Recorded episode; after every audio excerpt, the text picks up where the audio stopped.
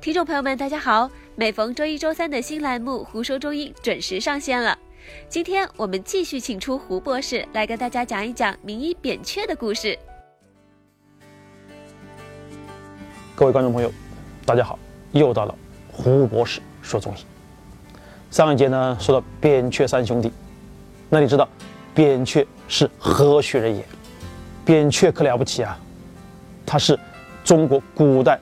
五大名医之首，号称医祖，后世称叫医祖扁鹊。扁鹊其实年轻的时候呢，也是一个青葱少年。他呢姓秦，是叫秦越人，因为他居住在鲁国这个地方，又叫他卢医。他呢曾经是作为一个贵族的这么一个旅馆的一个叫舍长。现在看是什么意思呢？就相当于一个五星级酒店里面的一个大堂经理。他在这里面一干呢，就干了十多年。他为人呢很低调，也很谦逊，也有热心。他经常在这里面就看到一个老者，这个老者叫常桑君，这个是一个神医，也是个名医。扁鹊对这个老者就特别好，对他呢彬彬有礼。而且呢，也嘘寒问暖。常桑君呢，对扁鹊呢，也是特别关照。所以一来二去，这十几年呢，这一老一少就成了很好的朋友。通过常桑君的这么多年的观察，认为扁鹊是可造之才。所以有一天，常桑君呢，就把扁鹊叫到身边，告诉他说：“小伙子，我看你为人不错，我呢。”准备也要出远方去远游了，我这儿有一个秘方，我给你。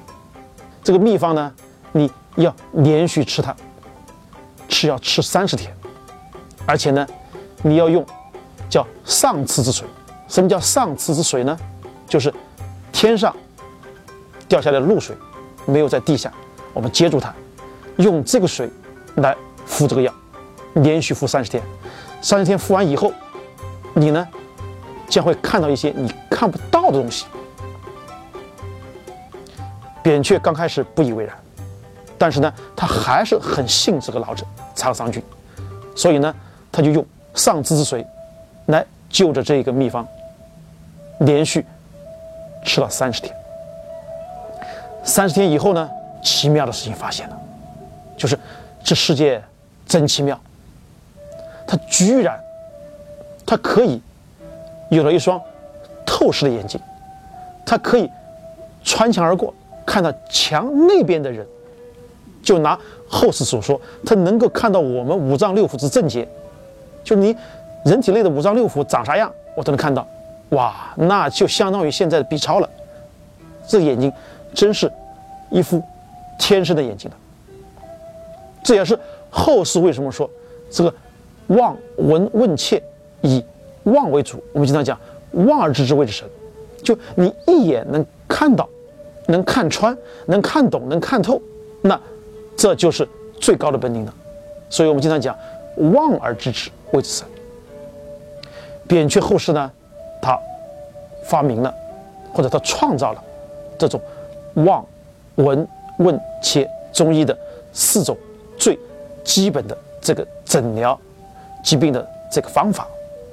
而且呢，切脉也是扁鹊之所创的，所以扁鹊被后世就尊为医祖。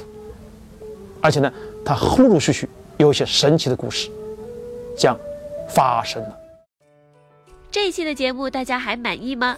下周一让我们先走出扁鹊的故事，回归中医这个概念本身，跟着胡博士一起思考思考中医到底是什么。感兴趣的听众朋友们，记得下周一继续关注《胡说中医》哦。